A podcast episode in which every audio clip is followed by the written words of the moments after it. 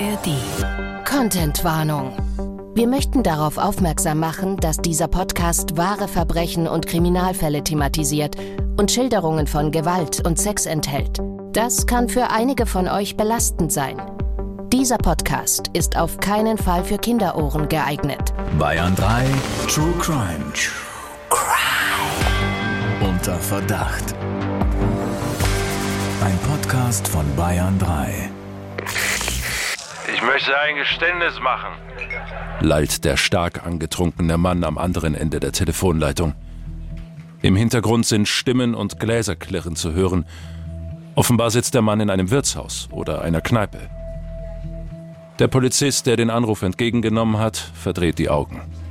Wieder einer von denen, denkt er. Unter Alkoholeinfluss erleichtern Menschen gern ihr Gewissen. Meistens geht es dabei um Lappalien. Das harmlose Delikt aus Teenagerzeiten, der Seitensprung, der Streit mit den Nachbarn. Noch ahnt der Polizist nicht, dass es hier tatsächlich um ein grausames Verbrechen geht. Ein Verbrechen, das in die Geschichte eingehen wird. Strafverteidiger Dr. Alexander Stevens erzählt im Gespräch mit Bayern 3 Moderatorin Jacqueline Bell von seinen wahren Kriminalfällen. Und ich weiß nicht, Alex, ob diese Tasse auch in die Geschichte eingeht. Hier stehen sehr viele lustige Tassen rum, Diddeltassen, alles mögliche. Aber auch hier Robert der Göttliche steht auf meiner Tasse drauf. Warum steht da nicht Alex der Göttliche? ja. You wish. Mensch, schön, dass ihr bei uns seid. Hello, hello, hello zu einer neuen Folge. Ihr hört uns vielleicht über die ARD Audiothek App. Da gibt's alle unsere Staffeln natürlich auch kostenlos. Und ich würde sagen, wir starten gleich mal rein mit unserem heutigen Fall. Ihr habt's ja schon gehört, da sitzt ein Typ betrunken in einer Bar und will ja eine Beichte ablegen.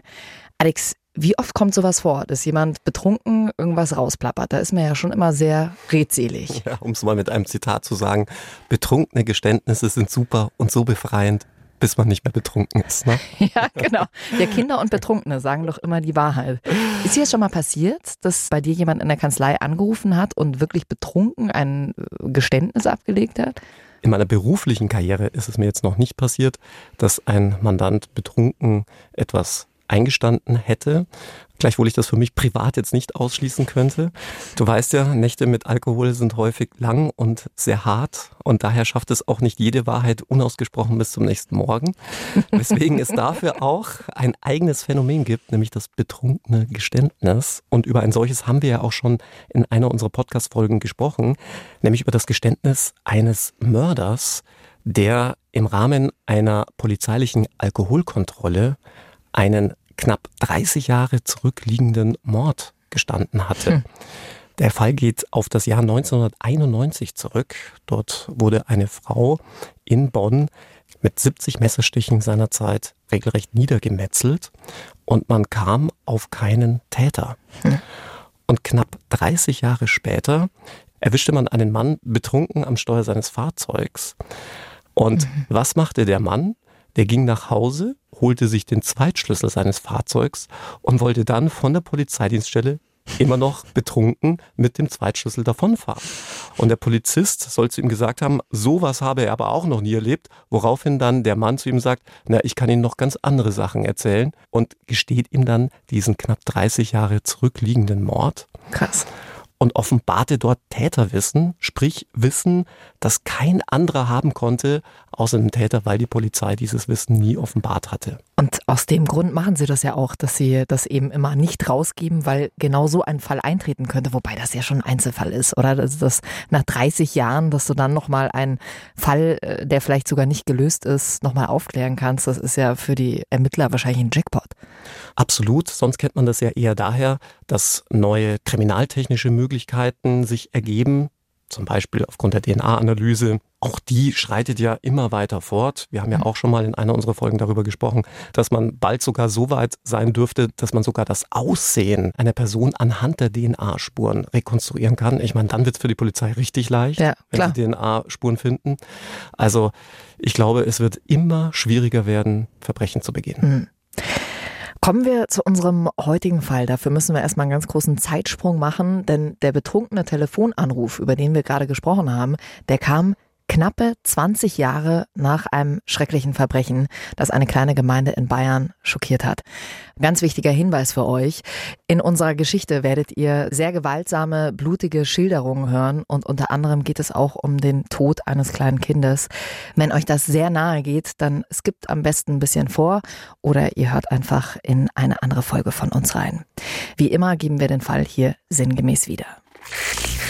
Es ist noch früh am Morgen. Johann steht in der Stube seines alten Bauernhauses. Er ist gerade vom Feld zurückgekommen, wo er Gras für seine Ziegen gemäht hat.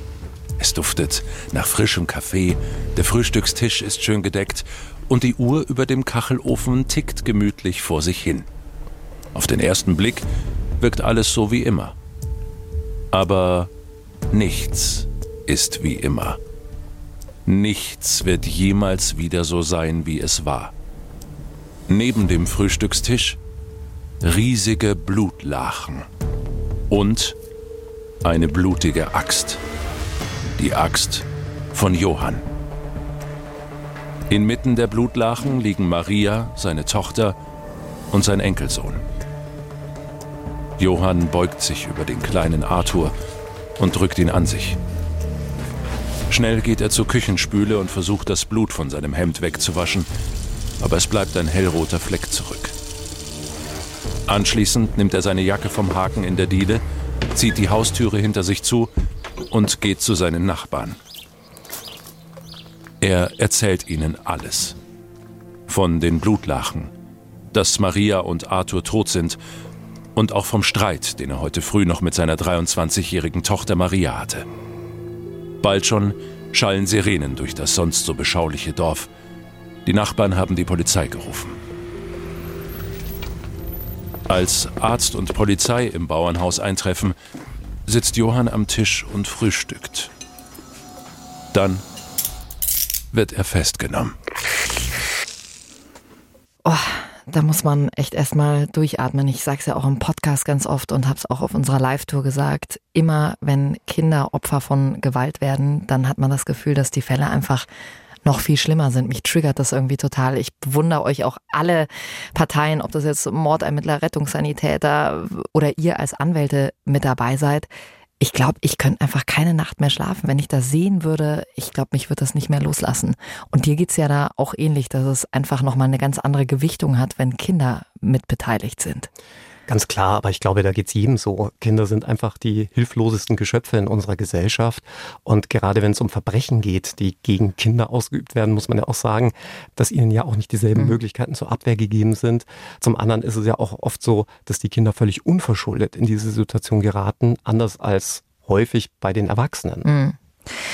Lass uns mal nochmal zusammenfassen, was wir jetzt schon alles gehört haben. Also Johanns Tochter Maria und Johanns Enkelsohn Arthur, der gerade mal zwei Jahre alt war, sind ermordet worden. Also zumindest spricht vieles dafür. Die Tatwaffe ist eine Axt und die wissen wir auch, gehört Johann. Und das weiß man. Johann erzählt seinen Nachbarn ja auch von diesem Streit, den er mit seiner Tochter gehabt hat. Und da werden viele von euch jetzt vielleicht sagen, hm, okay, der könnte also schon mal ein Motiv haben. Heißt, dadurch wird Johann relativ schnell zum Hauptverdächtigen. Was hat er denn bei der Polizei ausgesagt? Ja, er beschreibt den Polizisten ganz nüchtern, was vorgefallen ist. Für den Geschmack der Polizisten ein bisschen zu nüchtern. Mhm. Immerhin ist er nicht nur irgendein Auffindungszeuge, sondern er ist ja der Vater der Getöteten und zugleich auch der Großvater des zweijährigen Kindes. Und auch die Auffindesituation ist ja alles andere als schön. Da liegen zwei Opfer, denen ganz offensichtlich mit der Axt der Schädel eingeschlagen worden ist. Und eines lässt die Polizisten besonders aufhorchen, denn Johann beschreibt auch noch, dass sein Enkelsohn in den letzten Atemzügen gelegen habe. Furchtbar. Und warum gibt's da nicht mehr an Reaktion, mehr an Hilfe? Ja. Das heißt also, Johann hat bei der Polizei ausgesagt, dass er seine Tochter und seinen Enkel einfach so aufgefunden hat, als er heimgekommen ist. Trotzdem gibt's ja noch diese Axt, die ja Johann gehört. Ich meine, das heißt natürlich jetzt nicht, dass er die Tat begangen hat, aber da deutet ja schon ein bisschen was drauf hin, oder? Zumal hier das Problem war, dass sich die Axt nicht nur ihm zuordnen ließ, also dass es seine war, es fanden sich auch noch seine Fingerabdrücke an der Axt Und die Axt ließ sich auch zweifelsfrei als Tatwaffe zuordnen, weil sich unter anderem auch Blutrückstände der beiden Opfer an dem Beil befanden. Umgekehrt muss man sagen, ist es ja jetzt auch nicht sonderlich überraschend, wenn sich an einem Beil, das man tagtäglich benutzt, dann auch die Fingerabdrücke des Besitzers befinden. Hm. Und jetzt wissen wir auch schon aus vielen Mordfällen, die wir hier mit dir besprochen haben, die Ermittler werden natürlich immer sehr schnell hellhörig, wenn es einen Streit gab. Und von diesem Streit hat ja eben Johann seinen Nachbarn auch berichtet. Was hat man rausgefunden? Worum ging es bei dem Streit?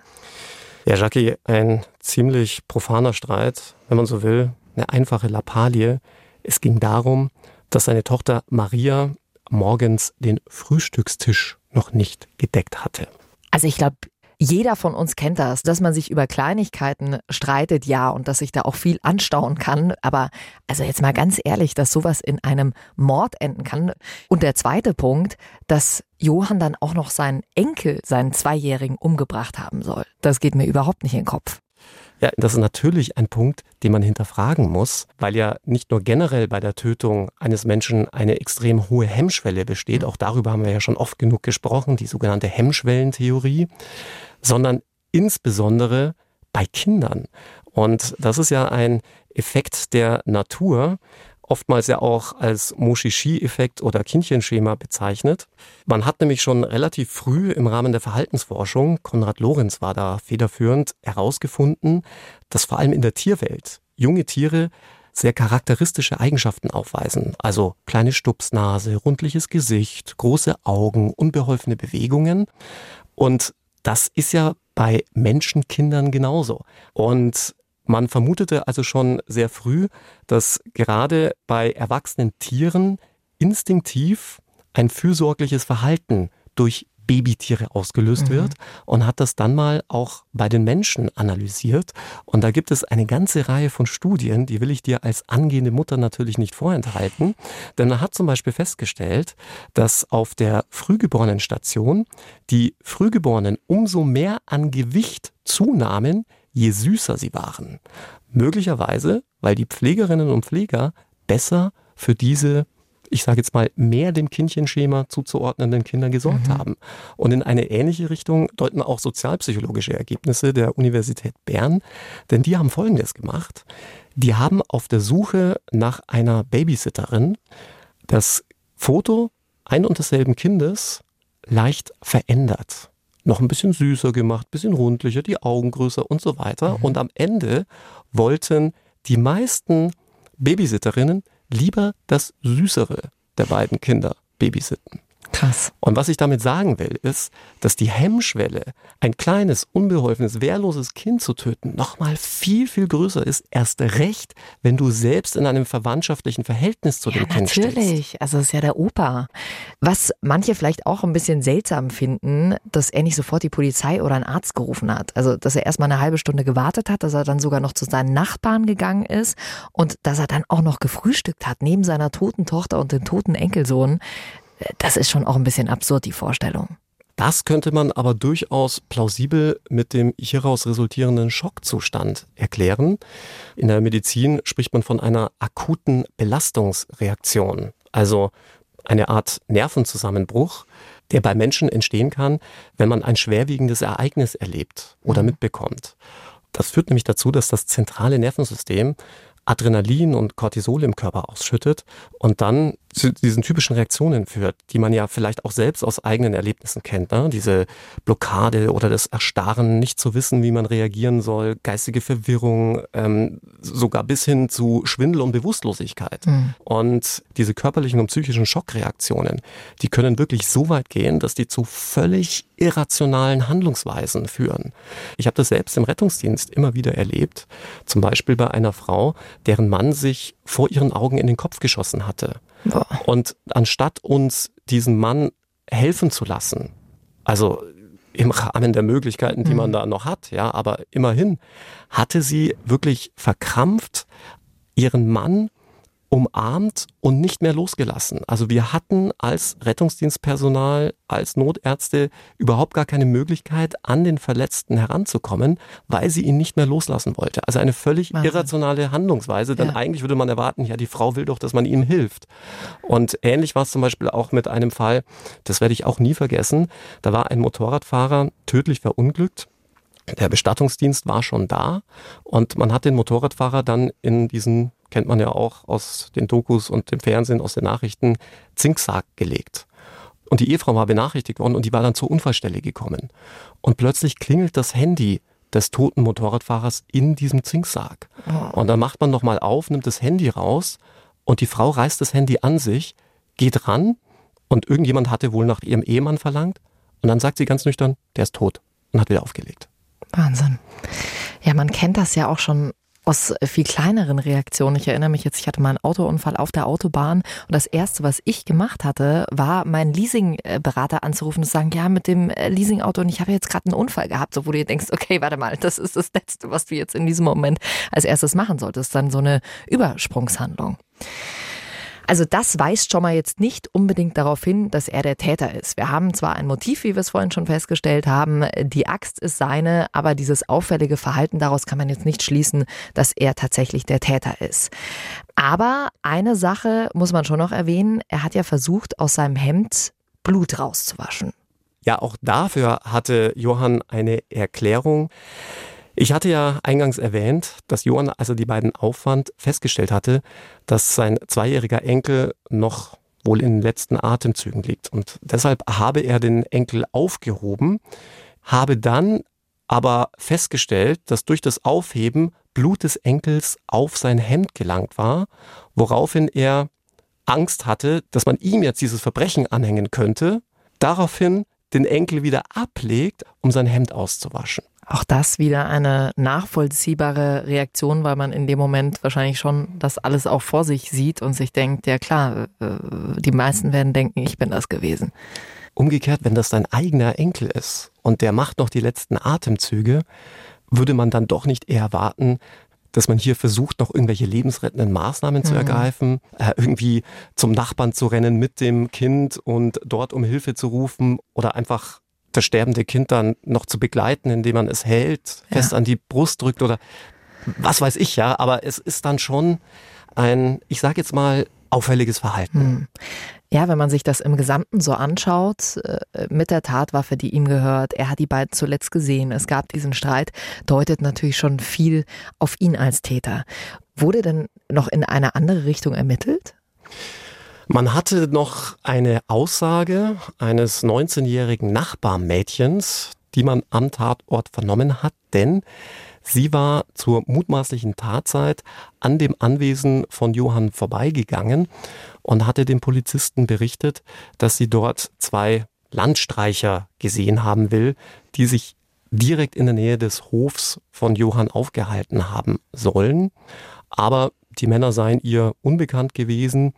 Und die Polizei hielt das allerdings angesichts der erdrückenden Beweislage auch nicht für sonderlich wichtig.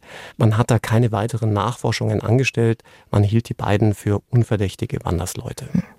Wir haben ja also Johann, der mutmaßliche Täter. Die Ermittler sind sich sicher, dass sie hier den Richtigen vor sich sitzen haben.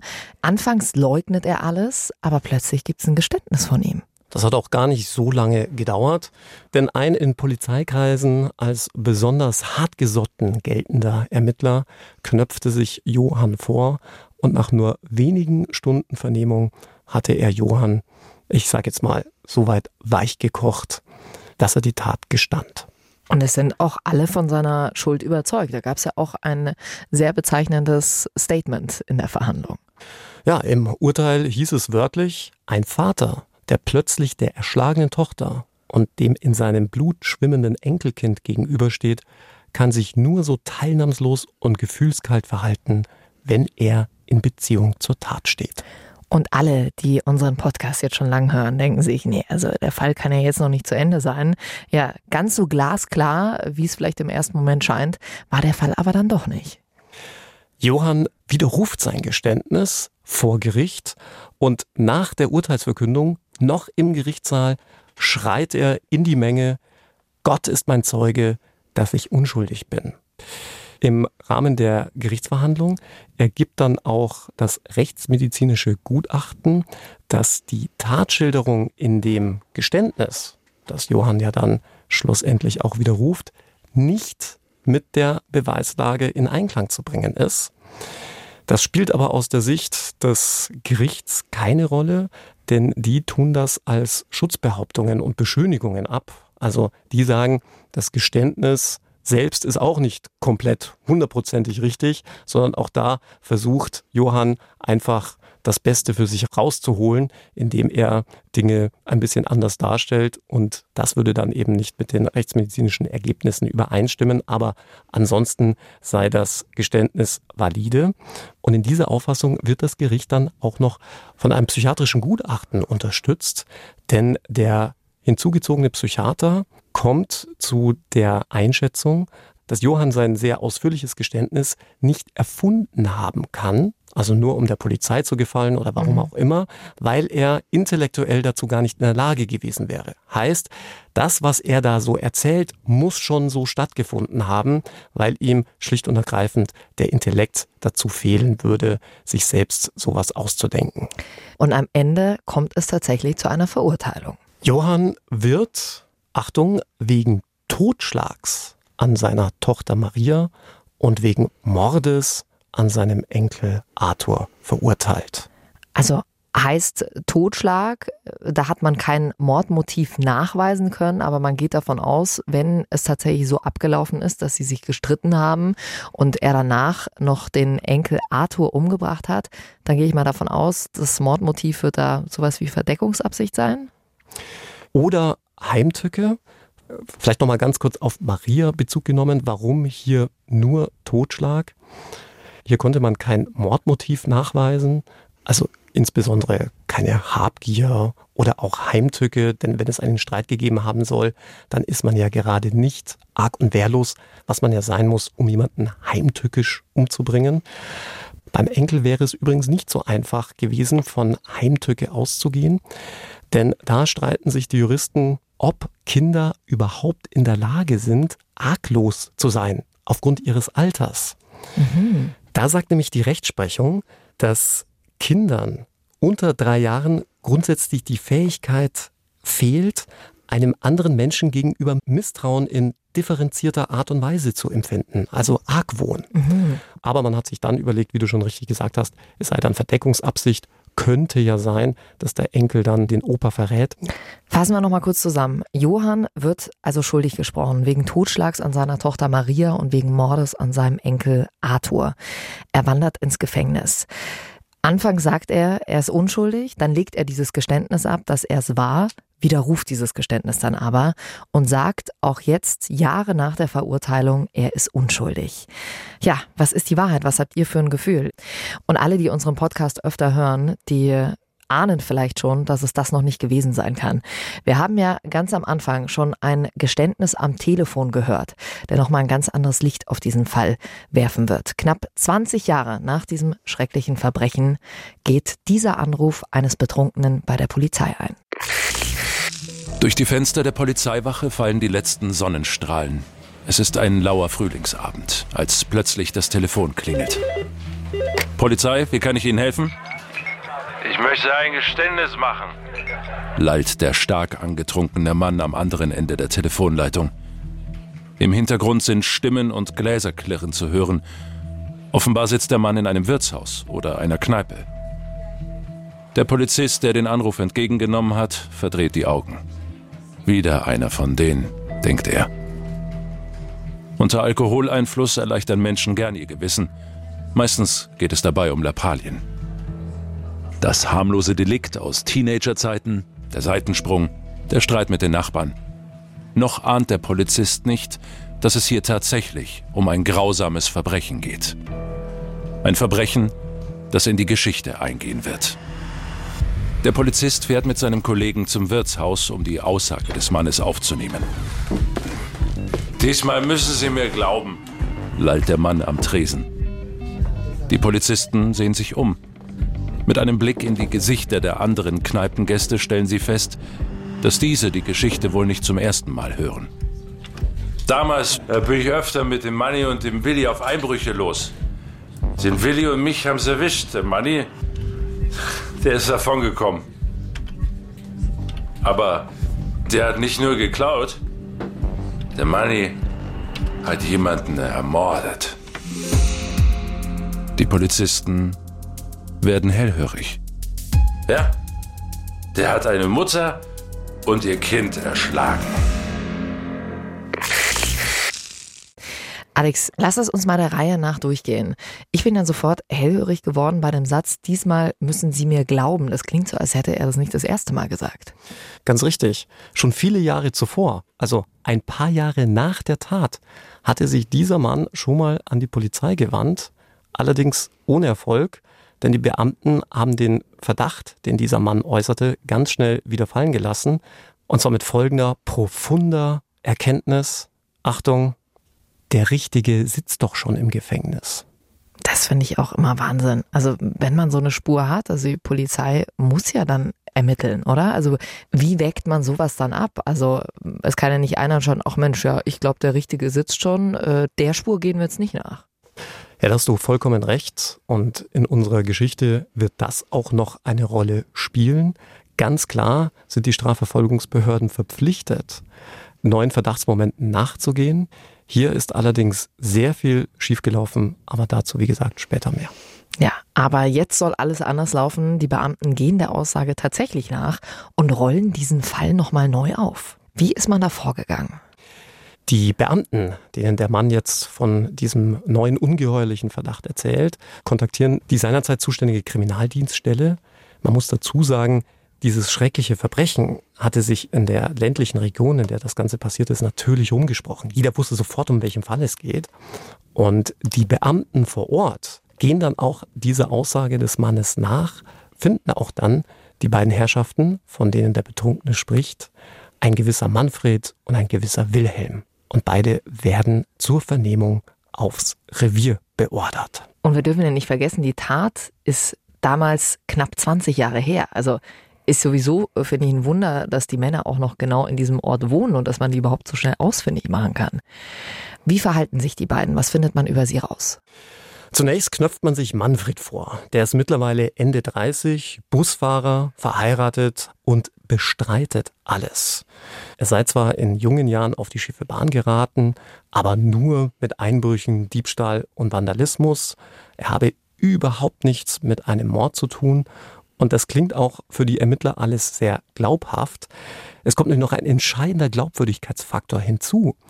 Manfred ist nämlich seinerzeit in die Fremdenlegion eingetreten. Also jene französische Eliteeinheit, die dafür bekannt ist, durchaus auch Kriminelle aufzunehmen. Mit der Folge, dass wenn du komplett mhm. deine Zeit dort absolvierst, du dann vom französischen Staat als rehabilitiert giltst. Das heißt, du bekommst auf Wunsch hin eine neue Identität und damit wird all das, was du vielleicht vorher auf dem Kerbholz hattest, faktisch ausgelöscht.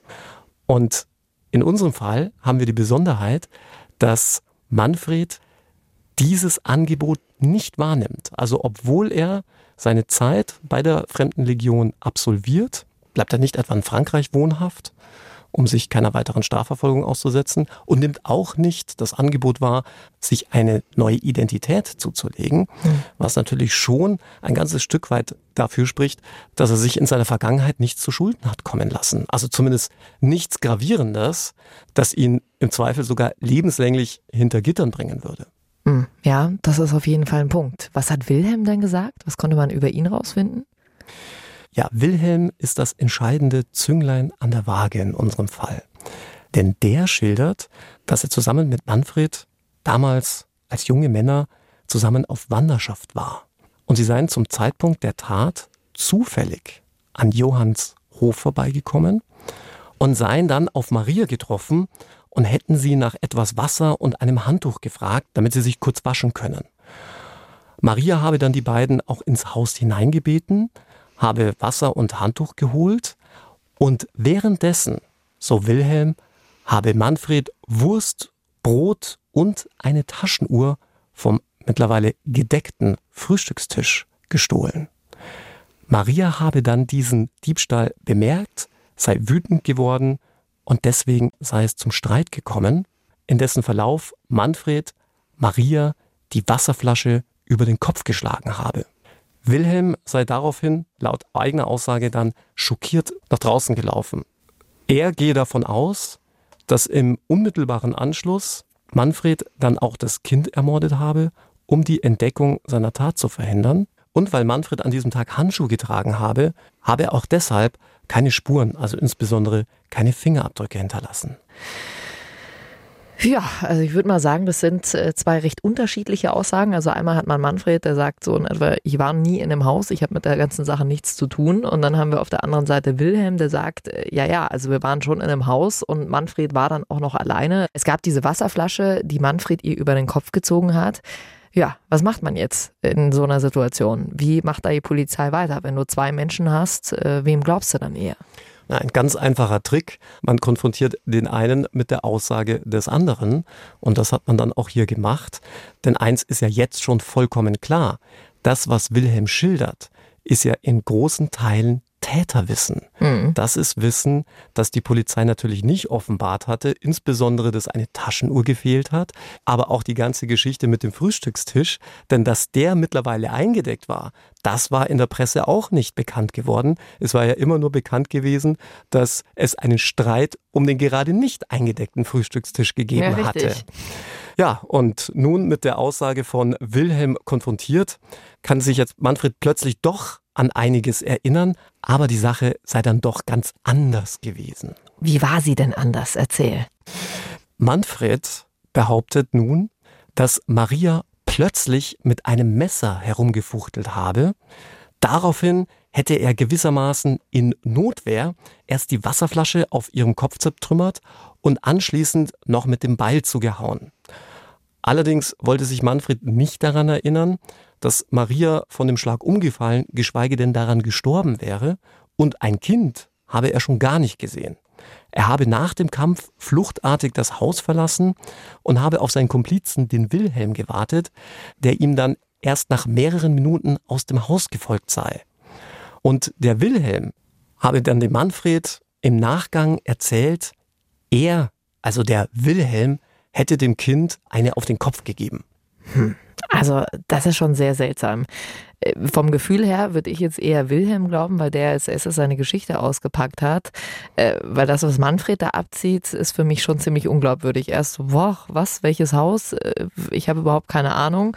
Und jetzt packt er aus und sagt, dass Wilhelm derjenige gewesen wäre, der noch länger im Haus geblieben ist. Klingt alles sehr seltsam. Ja, insgesamt bleibt ein wenig unklar, wer von den beiden Komplizen jetzt hier die Wahrheit sagt. Insbesondere, weil ja jetzt Manfred den Wilhelm zumindest die Tat mit dem Kind in die Schuhe schieben möchte. Wilhelm umgekehrt belastet ja Manfred schon sehr schwer, wirkt aber in seiner Aussage schon deshalb, ich will jetzt nicht sagen wenig überzeugend, aber eingeschränkt überzeugend, weil er sich gar so sehr in dieser Rolle als Kronzeuge gefällt. Auch hm. das würde ein Polizist in den Akten vermerken. Und auf der anderen Seite muss man ja auch sagen, die Behauptung des Breitschultrigen 1,89 Meter großen Manfred. Er hätte sich angeblich drohenden Schlägen der zierlichen Maria mit einem einzigen Hieb des Beils erwehren müssen, ist ebenfalls wenig glaubhaft. Und das nicht nur, weil Maria laut Obduktionsbericht von mindestens vier Beilhieben niedergestreckt worden war. Eins steht aber fest, Johann hatte offenbar doch nichts mit der Sache zu tun. Denn, wie ich ja schon gesagt habe, das, was Manfred und Wilhelm da in ihren mehr oder weniger glaubhaften Geständnissen offenbaren, ist eindeutiges Täterwissen. Mhm. Und das wiederum ist ja sehr stimmig mit der Aussage des Nachbarsmädchen, die ja von diesen zwei Landstreichern gesprochen hat, die sie angeblich gesehen hat. Und die die Polizei nicht weiter interessiert hatte.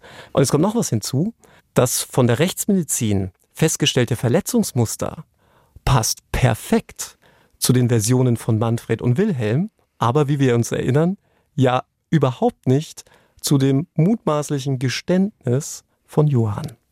Unfassbar. Knapp 20 Jahre nachdem man geglaubt hat, dass der wahre Täter im Gefängnis sitzt, also Johann, stellt man plötzlich fest, dass Manfred und oder Wilhelm diese Tat begangen haben müssen.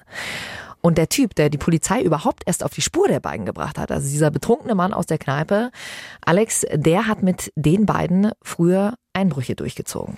Und nicht nur das, der war zusammen mit Wilhelm erwischt worden und saß dann mit Wilhelm gemeinsam die Knastzeit ab, während Manfred sich ja absetzen hatte können, um dann in der Fremdenlegion in Frankreich anzuheuern. Und während dieser gemeinsamen Knastzeit hatte Wilhelm offenbar diesem betrunkenen Mann alles erzählt. Für mich ist das echt eine ganz schreckliche Vorstellung, irgendwann feststellen zu müssen, dass man jemanden verurteilt hat und derjenige 18 Jahre, also knapp 20 Jahre unschuldig im Gefängnis saß. So war es dann. Johann ist bei einem Wiederaufnahmeprozess dann letzten Endes freigesprochen worden. 18 Jahre, die man Johann seiner Freiheit beraubt hatte und eines davon an der Stelle auch nicht vergessen, es sind auch 18 Jahre, in denen dein gesamtes Umfeld, deine Angehörigen, deine Freunde glauben, dass du deine eigene Tochter und dein eigenes Enkelkind grausamst getötet hast. Und Johann ist zu dem Zeitpunkt des Freispruchs 83 Jahre alt. Und eine Sache, die euch auch immer sehr beschäftigt, wenn es darum geht, welche Entschädigung denn Menschen bekommen, die unschuldig im Gefängnis saßen. Da kommt von euch auch ganz oft die Reaktion. Also klar, kein Geld der Welt kann das je entschädigen, aber die Entschädigungen, die man dann bekommt, sind, ja, ich würde fast sagen, lächerlich. Ja, und erst recht in unserem Fall, denn dieser Fall spielt noch zu D-Mark-Zeiten. Der Fall spielt nämlich tatsächlich Ende der 40er Jahre. 1947 verurteilt und dann erst 1965 freigesprochen.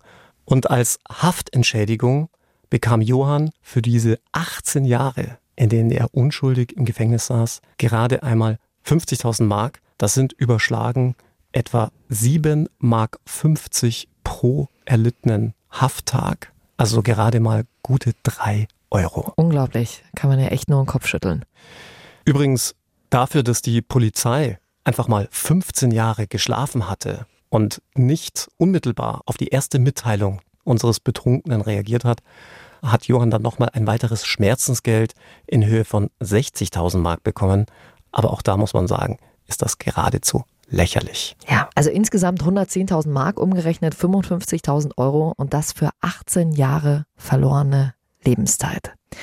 Für alle aufmerksamen True Crime Fans, die jetzt sagen, naja, was ist denn eigentlich mit DNA-Spuren? Du hast ja vorhin schon gesagt, dass Wilhelm die Aussage gemacht hätte, dass Manfred Handschuhe anhatte. Aber ich habe äh, letztens auch mal gelesen, dass es den DNA-Beweis noch gar nicht so lange gibt. Ganz richtig, den gibt es erst seit 1987 und der wurde seinerzeit erstmals bei dem Mordfall Colin Pitchfork in England angewandt und ein forensischer Wissenschaftler hatte bei einer Fotoaufnahme von DNA-Abschnitten festgestellt, dass die wie Strichcodes auf Verpackungen aussehen. Und soll dann gedacht haben, mein Gott, was haben wir denn hier? Ganz unterschiedliche Muster und zwar so einzigartig, dass jeder Mensch damit identifiziert werden könnte. Und nur wenige Stunden später gab der Wissenschaftler zusammen mit seinen Kollegen dieser Zufallsentdeckung den Namen genetischer Fingerabdruck. Hm. Wann war das? 1987. Wahnsinn eigentlich, oder? Das ist gefühlt noch gar nicht so lange her. Mhm. Normalerweise besprechen wir ja Fälle, bei denen Alex selbst als Strafverteidiger tätig war und du hast uns diesen Fall ja aus einem ganz bestimmten Grund mitgebracht, diesen ja, Fall, der schon sehr lange zurückliegt. Aus dem ganz einfachen Grund. Johann wurde im Jahr 1947 zu Unrecht verurteilt, aber die Umstände, die zu seiner Verurteilung führten, sind nicht anders als heute. Was ich damit sagen will, Johanns Fall hätte sich genauso gut im Hier und Jetzt abspielen können. Und dazu muss ich nicht erst Fälle wie den Badewannenmord oder den von Bauern Rupp bemühen. Also wer da nochmal reinhören will, das Familiengeständnis Folge 10 in dieser Staffel und wie wir ihn hier genannt haben, den sogenannten Badewannenmord, hört ihr in Folge 3 in der ARD Audiothek App. Und bei vielen dieser Justizirrtümer stellt man dann auch eine ganz große Gemeinsamkeit fest. Und deswegen war es uns heute auch so wichtig, diesen Fall aus den 40er Jahren hier zu besprechen. Ganz richtig, nämlich ein Phänomen, das von Aussagepsychologen als sogenannter Scheuklappeneffekt bezeichnet wird. Das bedeutet, man legt sich viel zu schnell eine Theorie zurecht und in der Folge werden alle Informationen nur noch so interpretiert, dass sie die eigene Theorie bestätigen. Und auf der Suche nach weiteren Informationen kommt es dann zu einer Verschiebung der eigenen Wahrnehmung, so dass man entlastende Fakten einfach ausblendet oder sogar uminterpretiert, dass sie belastend wird, weil sie so einfach viel besser zur eigenen Theorie passen. Denn der Mensch neigt unterbewusst dazu, eine widerspruchsfreie Beziehung zwischen seinem bekannten Wissen und seiner eigenen Meinung zu erstreben. Und eine Störung dieses Gleichgewichts wird gemeinhin als unangenehm empfunden. Und das ist ein weiterer Grund, warum man dann andere Informationen, so wie auch jetzt in unserem Fall, schlicht und ergreifend ausblendet. Mhm. Man denke zum Beispiel auch an das Gutachten der Rechtsmedizin, das ja besagte, dass das vermeintliche Geständnis von Johann überhaupt nicht zu dem medizinischen Befund passte. Und dass sich an Johanns Handaxt dessen eigene Fingerabdrücke fanden, ist doch bei neutraler Betrachtung nicht sonderlich überraschend. Hatte er sie doch Tag ein, Tag aus benutzt. Die Fingerabdrücke beweisen also gar nichts. Doch die Ermittler und auch das Gericht interpretierten diese als vermeintlich erdrückenden Beweis seiner angeblichen Täterschaft. Mhm. Auch dem Psychiater ist es im Übrigen nicht anders ergangen. Wir erinnern uns, der Psychiater hatte dem Gericht bescheinigt, dass Johann intellektuell unmöglich dazu in der Lage gewesen wäre, sich das Geständnis einfach auszudenken. Und jetzt haltet euch fest, im Wiederaufnahmeprozess sagte eben jener Psychiater wörtlich aus, Sie müssen davon ausgehen, dass das Gutachten von mir unter dem Gesichtspunkt erstattet wurde, dass Johann es getan hat. Und was ja an diesem Fall auch besonders krass ist, selbst als man im Nachgang an den Mordprozess ganz konkrete Hinweise bekommen hatte, hielt man immer noch an der längst festgefahrenen Überzeugung fest, nur Johann habe die beiden Morde begehen können. Hätten die Ermittlungsbehörden wenigstens hier rational gehandelt, wäre Johann schon 15 Jahre früher entlastet worden. Wir wissen, dass Johann nach 18 Jahren freigesprochen wurde, aber die große Frage ist, welche Strafen haben Manfred und Wilhelm jetzt für die ganze Sache bekommen? Es war ja nicht so wirklich eindeutig, wer jetzt wirklich diesen Mord begangen hat. Am Ende haben sich ja beide gegenseitig belastet. Und genau deshalb wurde Manfred in einem ersten Prozess zunächst sogar freigesprochen. Auf Revision der Staatsanwaltschaft hin hatte der Bundesgerichtshof dieses Urteil allerdings aufgehoben. Und in einem weiteren Prozess hat man Manfred dann wegen der Tötung an Johanns Enkel zu gerade einmal sieben Jahren Haft verurteilt. Sieben Jahre wegen Mordes? Das ist ja nix. Das klingt extrem wenig. Man muss relativierend dazu sagen, dass Manfred zum Tatzeitpunkt erst 19 Jahre alt war. Genau deshalb galt hier Jugendstrafrecht. Heißt, es gilt ja gerade nicht die lebenslange Freiheitsstrafe, die sonst im Erwachsenenstrafrecht gilt, sondern seinerzeit auch nur eine Maximalfreiheitsstrafe von 10 Jahren.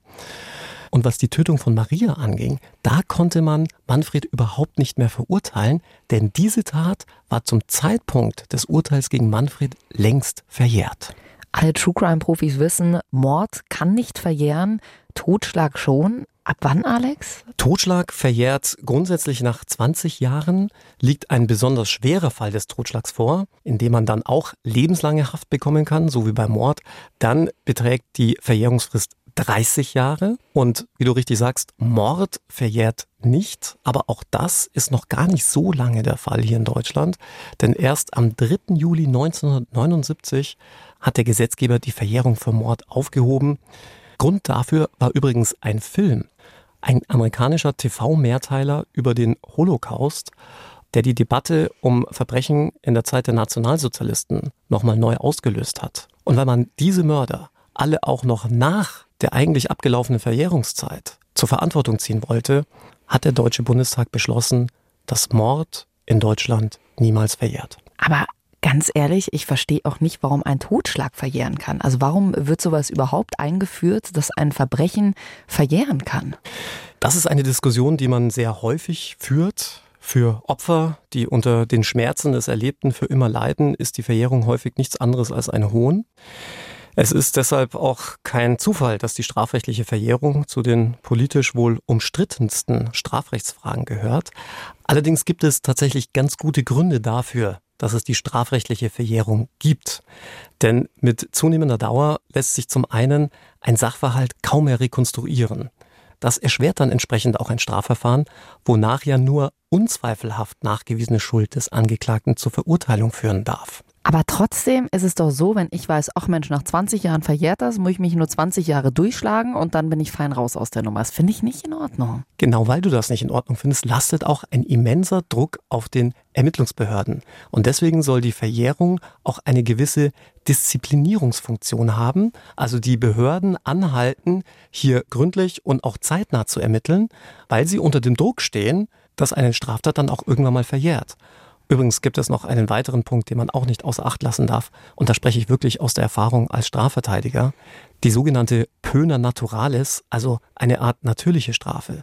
Selbst wenn du 10, 20 oder 30 Jahre nicht von den Strafverfolgungsbehörden behelligt wurdest, lebst du Tag ein, Tag aus mit dieser Angst, verhaftet zu werden, vor ein Gericht gestellt zu werden, ins Gefängnis zu wandern. Und diese Angst, die darf man nicht unterschätzen. Und deswegen kann man, auch wenn es ein kleiner Trost ist, jedem Opfer einer Straftat sagen, selbst wenn der Täter nicht erwischt wird, mit dieser Angst leben die meisten. Hm. Uns interessiert natürlich auch immer sehr eure Meinung zu dem Thema. Ich bin ja der Meinung, es sollte generell keine Verjährung geben. Alex ist da ganz anderer Meinung. Wie seht ihr es? Schickt uns gerne alles über den Bayern 3 Instagram-Account durch. Und damit es die nächste Woche ohne uns nicht ganz so einsam wird, habe ich noch einen Podcast-Tipp für euch. Beim Thema Geschichte denken wir vielleicht an Jahreszahlen oder an besondere Persönlichkeiten wie Königinnen oder Prinzen. Was wir aber meistens nicht sofort im Kopf haben, sind Verbrechen also Mordfälle. Bei meinen Kollegen Niklas Fischer und Hannes Liebrand geht es genau um diese dunkle Seite der Geschichte im Podcast Tatortgeschichte. Da geht es zum Beispiel um den jungen Stalin, der auch als Bankräuber aktiv war. Tatortgeschichte Super, super interessant. Eine absolute Podcast-Empfehlung hört ihr in der ARD-Audiothek. Und da ihr auch weiterhin eure Verabschiedung über den Bahn 3 Instagram-Account durchschicken könnt und ich Alex sogar in den letzten Monaten ein, zwei Mal zum Schmunzeln bringen konnte mit euren Verabschiedungen. Schauen wir mal, ob das heute schaffst. ja, versucht jetzt dieses Mal der Sigi aus dem Allgäu, der geschrieben hat, nachdem Alex ja das letzte Mal wenigstens schmunzeln musste, versuche ich jetzt, dass er lachen muss. Meine Verabschiedung ist folgende. Erst die rechte, dann die linke, beide machen Winke, Winke. Naja, naja, lieber Sigi, da musst du nochmal nachlegen, glaube ich. Also weiterhin gerne her mit euren Verabschiedungen. Es ist einfach immer zu schön. Hey, danke, dass ihr bei uns wart. Und ja, erst die rechte, dann die linke. Wir machen Winke, Winke. Bis nächste Woche. Bayern 3 True Crime. True Crime. Unter Verdacht. Der Podcast mit Jacqueline Bell und Dr. Alexander Stevens. Immer freitags neu in der ARD Audiothek und auf bayern3.de.